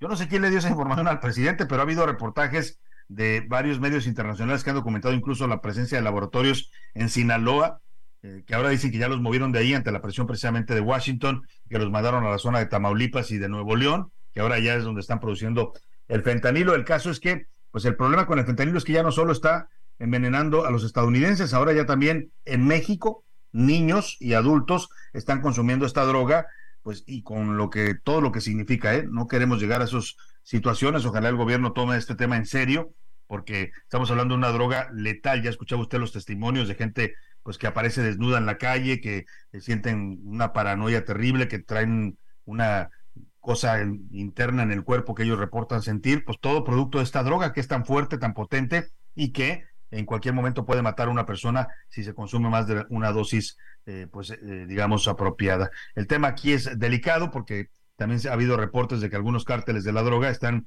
introduciendo gotas de fentanilo en otras drogas, a veces en la marihuana o a veces en eh, otro tipo de drogas que se están comercializando, también ya llevan dosis de fentanilo para producir una adicción mucho más rápida. Y hablando del fentanilo, es uno de los temas que se van a abordar sin duda alguna, junto con la migración y otros problemas comunes en esta cumbre del Foro de Cooperación Económica Asia-Pacífico, la llamada APEC. Este miércoles ha comenzado ya allá en San Francisco, California, auspiciada por el gobierno de Estados Unidos, esta reunión de esta cumbre que agrupa a países que tienen en común su pertenencia a toda la cuenca del Océano Pacífico. México es uno de ellos. El presidente López Obrador va a acudir a este foro. Es, es noticia porque el presidente casi no va a ningún foro internacional, no le gusta. Siempre mandaba a Marcelo Obrador, ahora manda a la canciller Alicia Bárcena pero a esta tuvo que ir porque, insisto, le digo, hay una versión en la que en aquella visita que hicieron recientemente el secretario de Estado Anthony Blinken, que estuvo reunido en Palacio Nacional con el presidente López Obrador, que ahí le pidieron, pues entre favor y casi casi como advertencia, que no fuera a faltar a esta cumbre porque se iba a considerar un desaire para los Estados Unidos. Y el propio presidente salió y dijo, siempre sí voy a ir a San Francisco. Hoy eh, está viajando ya con rumbo a esta ciudad de California y cerca de las 7 de la tarde está previsto que López Obrador arribe a San Francisco para participar en el foro de la PEC. Eh, sostendrá reuniones, además de los, evidentemente las reuniones del foro, se va a reunir eh, bilateralmente con Joe Biden y con el presidente Xi Jinping de China. Noemí Gutiérrez, enviada especial, que está cubriendo este foro de la PEC allá en San Francisco, nos cuenta, Noemí, buenas tardes. Hola Salvador, muy buenas tardes y comentarte que esta noche llega a San Francisco, California, el presidente de México, Andrés Manuel López Obrador, para participar en la cumbre del Foro de Cooperación Económica Asia-Pacífico. En lo que será su quinta visita a Estados Unidos, López Obrador tendrá este jueves una reunión bilateral con el presidente de China, Xi Jinping, con quien analizará lo del combate al tráfico de fentanilo, entre otros temas. Después se tomará la fotografía oficial con los 22 presidentes de la APEC, en donde dijo López Obrador que no se tomaría la fotografía con Dina Boluarte, presidenta de Perú. Veremos cómo ubican a los jefes de Estado y presidentes. Después participarán en la inauguración al mediodía que va a encabezar el presidente estadounidense Joe Biden. Por la tarde se prevé un encuentro bilateral entre el presidente López Obrador con el primer ministro de Canadá Justin Trudeau y por la noche todos asisten a una cena que ofrece Joe Biden. Comentarte Salvador que está blindado los alrededores del Bosconi Center en San Francisco, este centro en donde se llevan a cabo cabo los trabajos de la APEC. Han colocado vallas y los accesos están muy controlados. Pese a la seguridad, se registró una protesta a favor del pueblo palestino. Esto fue parte del ambiente y las declaraciones de José Lagos, un migrante hondureño. Porque creemos que es ridículo que el presidente Biden, el presidente Xi estén aquí teniendo esta conferencia cuando lo único que deberían de estar hablando es parar la guerra en Palestina. ¡A fuego! ¡Unidos! Además, protestaron a favor de que se respeten los derechos laborales y humanos en los 23 países que forman parte de la APEC. Ahora escuchemos a Olga Miranda, que es presidenta del sindicato local 87, que agrupa a trabajadores de limpieza. Sepan de lo que están viniendo. El día de hoy se están reuniendo con corporaciones que solo intentan poder entrar a nuestros países, ¿verdad? Natales. somos una ciudad inmigrante predominante para poder ir a explotar, pero tienen la luz verde las corporaciones para poder reunirse con estos líderes. Salvador, la información que te tengo desde San Francisco, California. Muchas gracias, Noemí Gutiérrez, enviada especial del Heraldo de México a esta cobertura del foro de la PEC. Vamos a estar pendientes a tus reportes y a tus informaciones, Noemí. Pues interesante el ambiente, estas protestas que ha habido afuera de la sede de este centro donde se van a reunir los mandatarios del foro de la PEC. Interesante la visita, sin duda alguna, de Xi Jinping o sea, ver reunidos al presidente de Estados Unidos y al de China siempre será noticia. Aquí los temas son más comerciales, pero también se habla de, por supuesto, el tráfico de fentanilo que involucra también a China, igual que a Estados Unidos y a México. Se habla también de migración, se habla de muchos temas importantes para toda esta región de la cuenca del Pacífico. Son 21 países, 21 economías que forman parte del foro de la PEC. México es una de ellas. También está Australia, Brunei, Darussalam, Canadá, Corea, Chile, China, Estados Unidos, Filipinas, Hong Kong, Indonesia, Japón, Malasia, Nueva Zelanda, Papúa Nueva Guinea, Perú, Rusia, Singapur, Taiwán, Tailandia y Vietnam. O sea, estamos hablando de países, todos economías importantes, incluida la mexicana, en esta reunión eh, regional allá en este foro de la PEC en San Francisco. Vamos a estar pendientes y le estaremos informando aquí en, eh, a la una y por supuesto también en otros espacios del Heraldo Radio. Vámonos con Oscar Mota y los deportes, a ver qué nos cuenta de los temas de la Liga Femenil MX y la pretensión del Congreso de la Unión para que se igualen los sueldos entre hombres y mujeres en el fútbol profesional. Los deportes en A la Una con Oscar Mota. Señor Mota, ¿cómo está usted? Muy buenas tardes. Mi querido Salvador García Soto, ¿cómo estás? Te mando un gran abrazo, por supuesto. Hoy un gran día para ganar rápido. Información importante con respecto al Mundial de Fútbol Sub-17 que se está disputando en Indonesia, donde la selección mexicana empató a dos goles con la venezolana. Íbamos ganando 2 a 1, querido Salvador, amigos. Sin embargo, los venezolanos empataron cerca del final y con esto México obtuvo su primer punto en este torneo. El día de ayer les reportamos que había caído 3 a 1 contra Alemania Y esto significa que un último partido contra Nueva Zelanda definirá las opciones de la selección mexicana sub-17 para clasificar a la próxima ronda. Te tengo que informar también, como bien comentabas, querido Salvador, en estos momentos, pues se está discutiendo ahí en el tema, obviamente, del Senado, algo que el día de, ayer dimos ya una introducción, lo que primero querían hacer con respecto a proponer el tema de un eh, pago igual a, eh, en el caso de hombres y mujeres para deportes profesionales, lo cual, reitero, lo platicamos el día de ayer como idea, eh, partiendo de una idea, pues es sensacional y por supuesto, a eso hay que aspirar.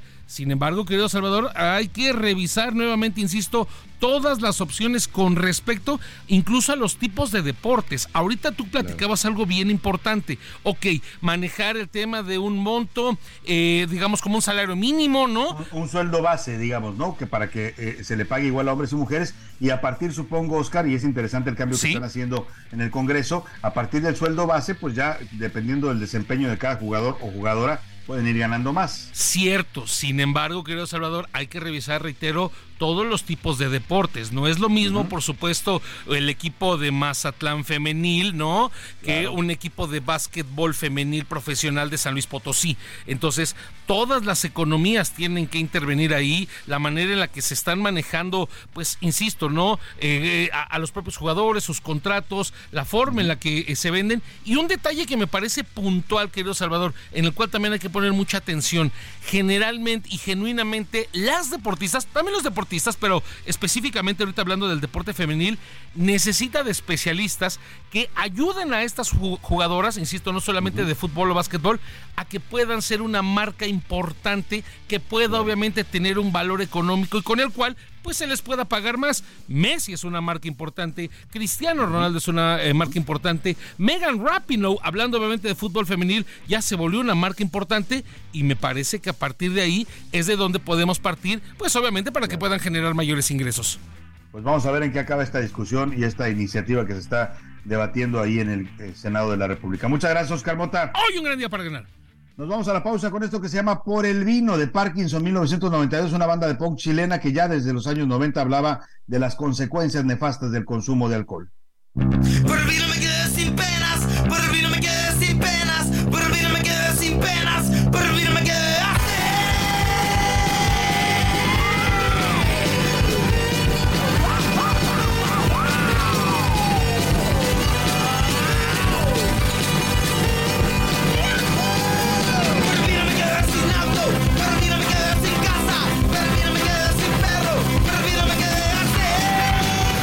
No le cambies. Estás en A la Una con Salvador García Soto. Información útil y análisis puntual. En un momento regresamos. Ya estamos de vuelta en A la Una con Salvador García Soto. Tu compañía diaria al mediodía. Vive un mes lleno de ofertas exclusivas y dinamismo con Ford Escape híbrida. Estrénala a 24 meses sin intereses más seguro promocional. Visita a tu distribuidor Ford más cercano. Consulta términos y condiciones en Ford.mx, vigencia del 1 al 30 de noviembre de 2023. ¿Estás harto de toda la loquera electoral? ¿No sabes ni qué está pasando? ¿Te confunde la realidad de nuestro país? ¿Le tienes miedo a la oscuridad? ¿Qué? Pues, yo sí. Olvídate de todos los problemas seccionales con El Circo del Voto. La contienda electoral explicada sin mano más ni teatros. Escúchalo en tu plataforma de streaming favorita. Una producción de Heraldo Podcast. En una familia, un hijo tiene seis veces más riesgo de padecer alcoholismo si alguno de los padres fue o es alcohólico. El riesgo se incrementa si la experiencia con el alcohol es a una edad temprana, y es que el consumo de alcohol puede ser la punta del iceberg que da en pie a otros trastornos mentales.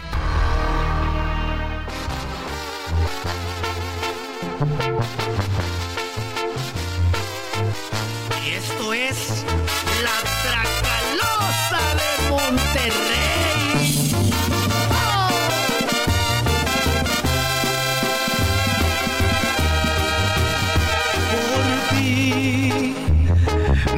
De hacerle gestos al tequila.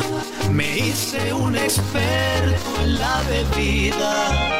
Gracias a tu desprecio, ahora sé lo que es llorar por dentro.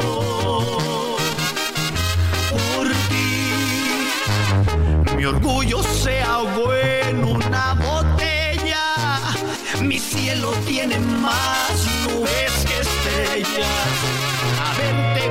Ha sido la peor de mis tragedias.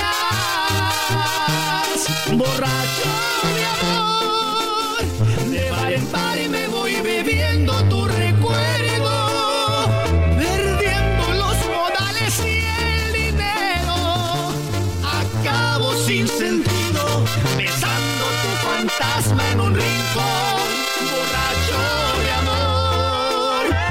de la tarde con 33 minutos. Regresamos aquí en A la Una con esta canción de la banda Tracalosa de Monterrey, Borracho de Amor.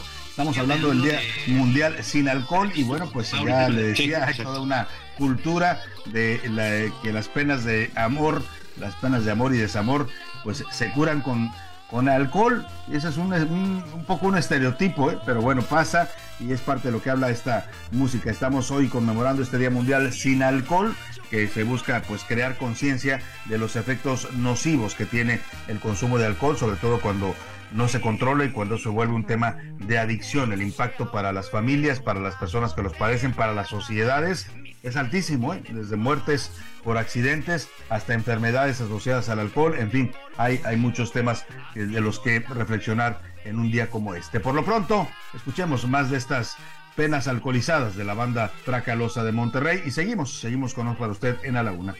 Borracho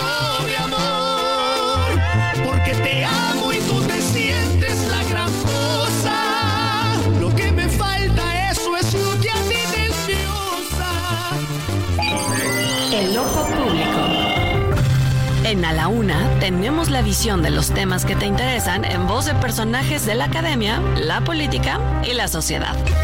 Hoy escuchamos a Luis Farías Mackey en Buscando Sentido. El ojo público. Buenas tardes, Salvador. Las campañas políticas solían ser festivas, alegres, esperanzadoras. Venían a ser una especie de bocanada de aire fresco, un nuevo amanecer, el entusiasmo por lo distinto, lo aún desconocido, lo prometedor. La bufalada era vergonzosa, sí, pero alegre, una especie de renacimiento, el festejo por el final, el festejo por lo que se acababa, por lo que se iba. Todo eso hoy se echa de menos. Los supuestos triunfos a nadie entusiasman. Los mítines no son festivos. En la Arena México, Sheinbaum fue acallada, humillada, vapuleada. Del Monumento a la Revolución solo se destaca que a Xochitl se le fue el discurso. En Movimiento Ciudadano, la nota fue una niña que no vota, pero que es explotada como propaganda política por sus padres. Los nueve fantásticos para las gobernaturas de Morena no movieron ni a sorpresa. Tenemos una democracia triste y gris, aburrida, enfadosa, cansina, y así será su desenlace, lamentablemente, por donde se vea. Buenas tardes, Salvador. A la una, con Salvador García Soto. Bueno, pues ahí está la reflexión de Luis Farías Mackey. Ciertamente se ha enradecido el ambiente político y electoral, esta polarización que nos afecta, esta confrontación cada vez más fuerte entre mexicanos, también, también está llegando a las campañas políticas que se vuelven, pues a veces campañas negras de descalificaciones, ya no hay, como dice Luis Farías, esa alegría por buscar nuevas propuestas, buscar cosas más creativas. Ahora parece que todo se centra en atacar al contrario, al rival, y hacerlo pedazos. Pero bueno, vamos a estar hablando de este tema de las campañas, pero oiga, hoy el presidente hablando de pleitos y que suben de tono, hemos hablado aquí, y bueno, no solo nosotros, se habla en muchos espacios, en muchos medios, en muchas columnas, opiniones, el enfrentamiento frontal que tienen ya el presidente López Obrador y el empresario Ricardo Salinas Pliego, el dueño de Grupo Salinas y de TV Azteca, por el tema de los impuestos, ¿no? El presidente ya ha dicho abiertamente que Salinas Pliego pues no debe confundir la relación que existe de amistad entre ambos y tiene que pagar sus impuestos.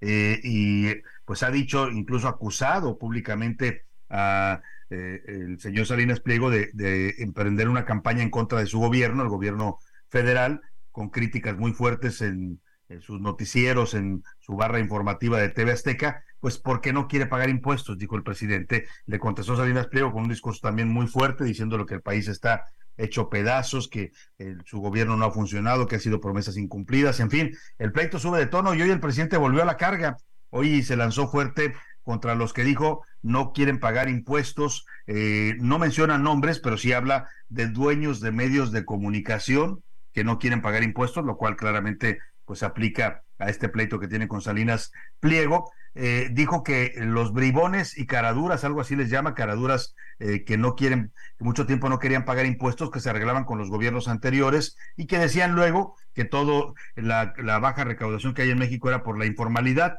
Dice el presidente, no, era porque los empresarios, insisto, remarca y habla de dueños de medios de comunicación, lo cual le queda perfectamente el saco a Salinas Pliego, pues que se negaban a pagar impuestos y buscaban condonaciones fiscales. Escuche usted lo que dijo hoy el presidente López Obrador y habrá que estar atentos porque no tarda en responderle seguramente también el señor Salinas Pliego.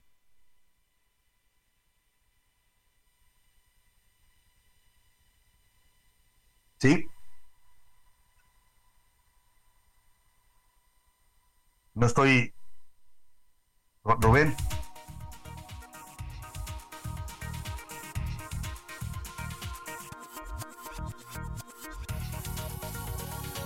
Presidente, vamos a ponerlo en un momento más. Es interesante porque pues eh, usa palabras fuertes el presidente para referirse en términos genéricos a empresarios que se negaban a, pagar impuestos, habla de grandes empresarios, pero y sin personalizarlo ya directamente con Salinas Pliego, sí menciona, insisto, te lo va a escuchar, eh, insiste en que eh, muchos de estos eran dueños de medios de comunicación. Escuche. Y estos caraduras, cretinos, que no pagaban los impuestos, los de arriba, los de mero arriba, echándole la culpa a los viene viene y los que venden en la calle para tener algunos ingresos. Y así nos metieron muchas cosas en la cabeza. ¿Quién era el corrupto? ¿O quién era el ratero? Es que se robaba un pavo, una gallina, ¿no?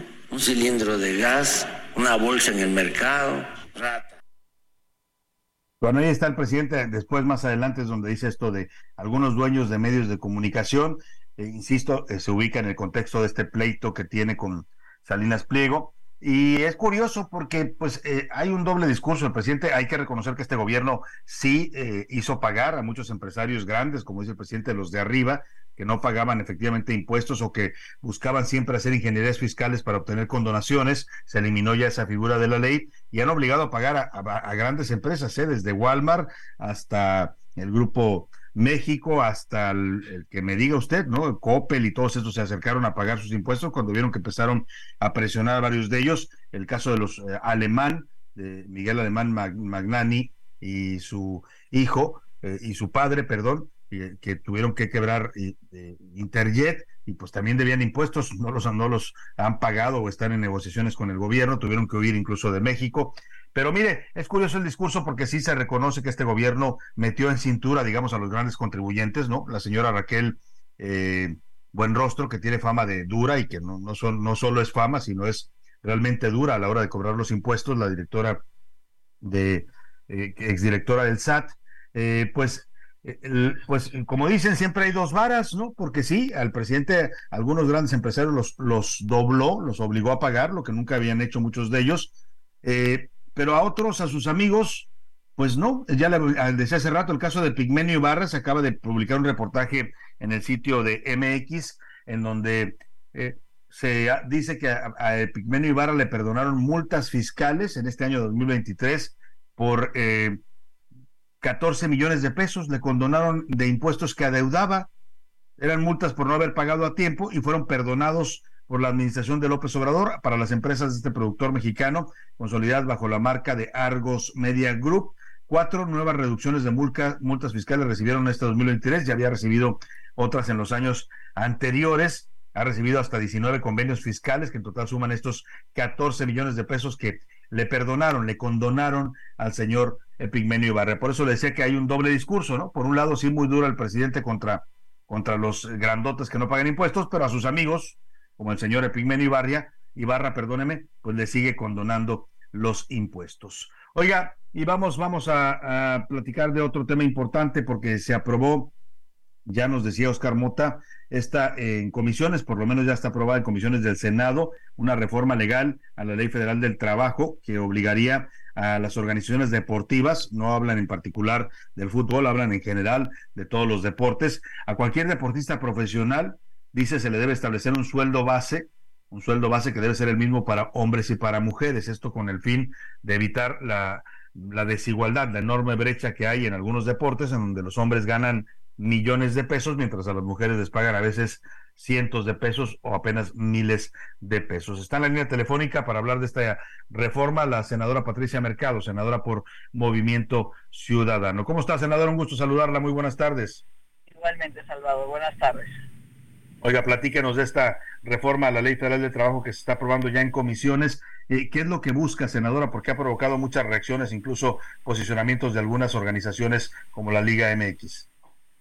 Bueno, este, la, la, la, propuesta concreta es establecer un salario base igual en todos los, no estamos hablando de futbolistas, estamos hablando de todos los profesionales del deporte y que para esto se forme una comisión eh, eh, donde estará la Comisión Nacional de Salarios Mínimos, donde estará el Sistema Nacional de Cultura Física y Deporte, eh, por supuesto la Secretaría del Trabajo, el Instituto Nacional de las Mujeres, para que en 180 días puedan elaborar una política salarial, es decir, cuáles serán, ¿no? Cómo, cómo irá aumentando este salario base, quién lo determina, cómo se determina, y establecer pues el, el primer piso. Entonces, en, durante todo este tiempo, pues efectivamente puede haber una, una relación con los clubes, una relación con las federaciones, una relación, digamos, con todos aquellos que tengan voz para ver cómo se hace. Lo que, lo que no podemos eh, lo que no podemos hacer es quedarnos como estamos, ¿no? Como estamos hay una desigualdad enorme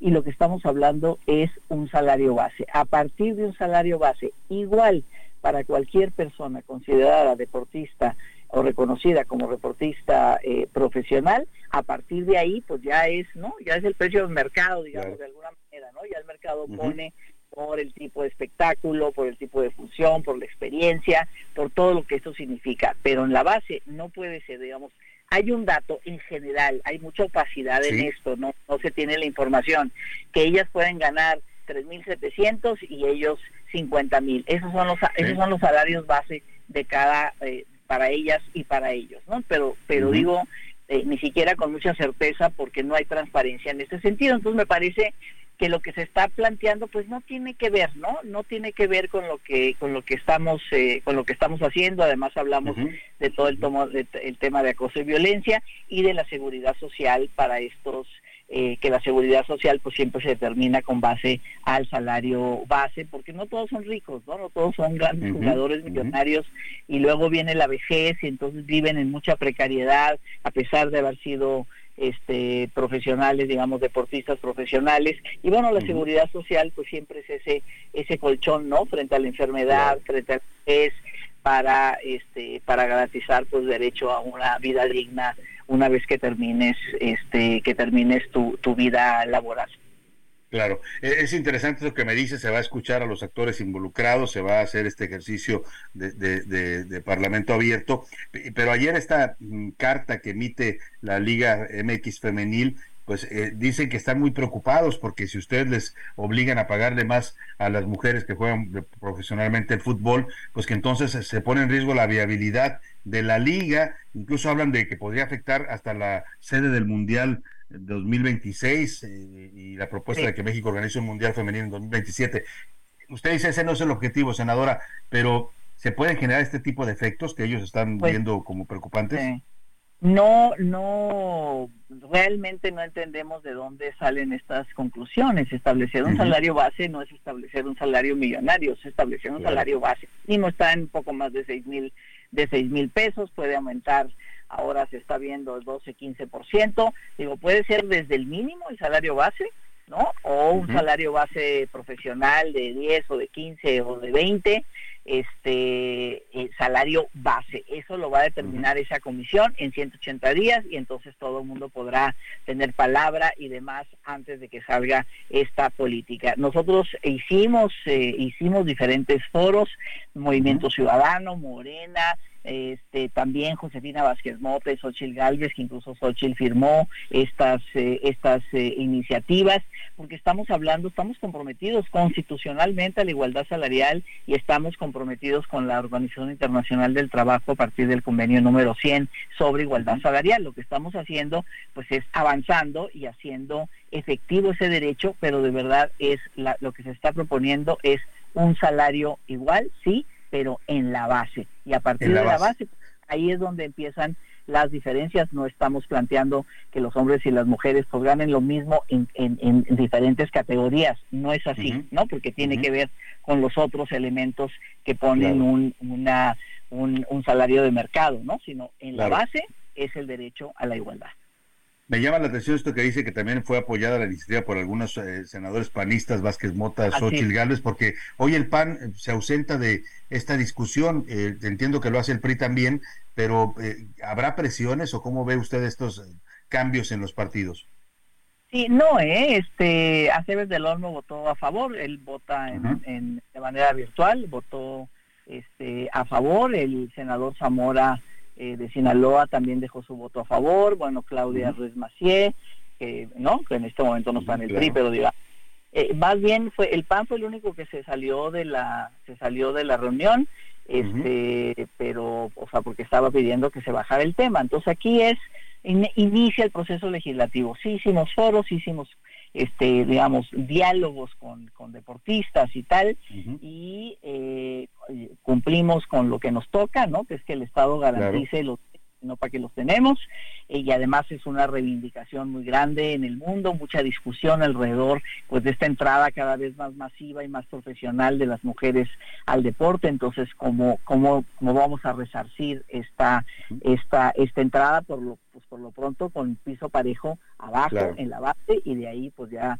este pues ya no o sea, tú te la ley del mercado que vayan moviendo los sueldos es lo que entiendo que me dice no a partir de la base.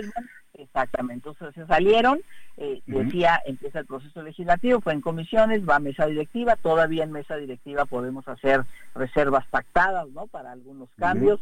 Le hemos contestado a la federación que bueno pues que aquí estamos y que podemos hablarlo. Estas propuestas y estos foros se hicieron hace como ocho meses o sea tenemos mucho tiempo y bueno, pues a última hora llega esta cuestión, yo no sé, eh, ¿no? Entonces, eh, bueno, pues ya los acuerdos estaban tomados pero todavía hay un proceso que estamos abiertos a que si hay algo que hay que reformar, lo único que no podemos hacer es no hacer nada. No hacerlo. Pues vamos a estar muy atentos a este proceso legislativo que, como dice usted, apenas empieza y bueno, pues a todo lo que se vaya sumando en este ejercicio que van a hacer de consultar también a los sectores involucrados. Muchas gracias, senadora Patricia Mercado. Un gusto platicar con usted. Gracias, Salvador. Hasta luego. Muy buena tarde, la senadora Patricia Mercado por Movimiento Ciudadano y ahí explica ella más o menos esto que ya nos decía hace un momento Oscar Mota lo que están buscando es un sueldo base. No van a obligar a ninguna federación, ni a la de fútbol, ni a la de, básquetbol o natación, a pagar eh, de, entrada sueldos millonarios a las mujeres. Lo que sí quieren es que a una mujer se le dé un sueldo base que sea el mismo que se le da al hombre,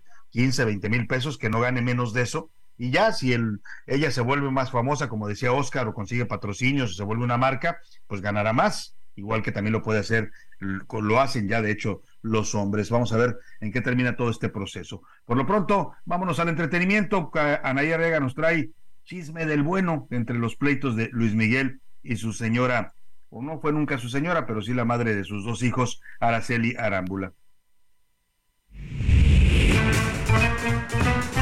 El entretenimiento con Anaí Arriaga.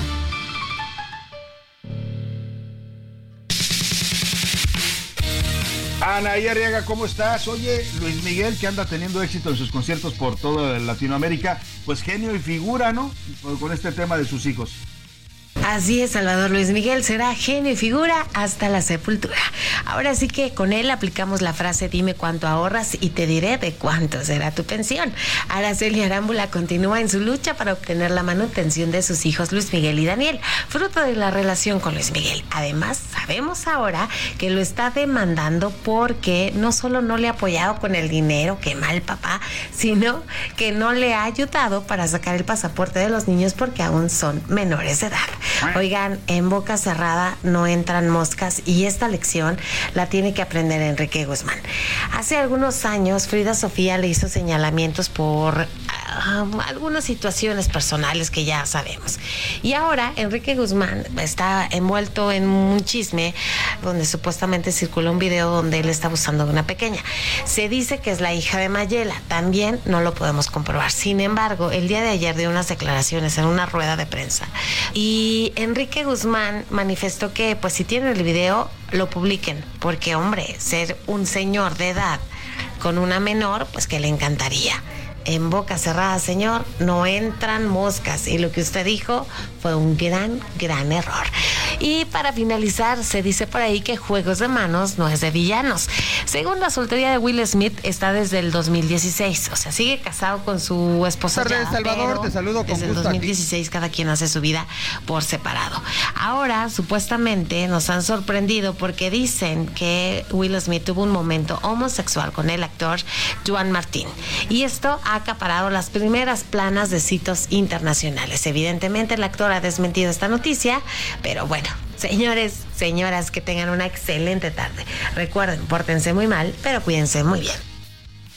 Muchas gracias, Anaí Arriaga. Y esta declaración que comentaba de Enrique Guzmán, bastante polémica, ¿eh? porque le preguntan ahí en una conferencia de prensa sobre las acusaciones pues, que hizo su nieta, Frida Sofía, la hija de Alejandra Guzmán, sobre haber sufrido abuso sexual de su, de su abuelo, de Enrique Guzmán, cuando era pequeñita. Y él eh, trata de justificarse, se enoja de entrada y lo que suelta es pues casi casi una confesión de parte. Escuche usted lo que dijo el señor Guzmán cuando lo cuestionaron los periodistas en una rueda de prensa de este espectáculo de rock and roll que está haciendo con Angélica María y Alberto Vázquez. Pero el que dio la declaración, el que dio la declaración La pregunta es, la pregunta es, ¿cuál tiene usted conocimiento de esa foto? ¿La conoces? Yo no, y me gustaría mucho porque a mi edad tener relaciones con una niña chiquita, me encanta. 40 segundos. Este, un favor, acordamos que iban a ser preguntas relacionadas con la Bueno, pues ahí está, ¿eh? usted escuchó, lo dice el textual, a mi edad tener relaciones con una chiquita, pues, pues que le gusta, dice, bueno, vaya, vaya que se terminó embarcando el señor Enrique Guzmán, eh, que además ha sido acusado por su propia nieta, ¿no? Ni siquiera es un extraño a su familia. Pues no nos resta más que despedirnos de usted, agradecerle mucho el favor su atención. Está reunida Claudia Sheinbaum con la Confederación Autónoma de Trabajadores y Empleados de México, la CATEM, que está haciendo su quinceavo Congreso Nacional, el señor Pedro Aces, y la invitó ahí en la Arena Ciudad de México. Tomó protesta a 10 mil comités que dice de la CATEM que van a apoyar a la 4T en su campaña. Pues andan ya haciendo proselitismo todos los aspirantes, sin duda alguna. Nos despedimos de usted. A nombre de todo este equipo le doy las gracias, le deseo que pase una excelente tarde, provecho. Y aquí, aquí en esta frecuencia, lo esperamos todos mañana a la una. Hasta pronto. Por hoy termina a la una con Salvador García Soto. El espacio que te escucha, acompaña e informa. A la una con Salvador García Soto.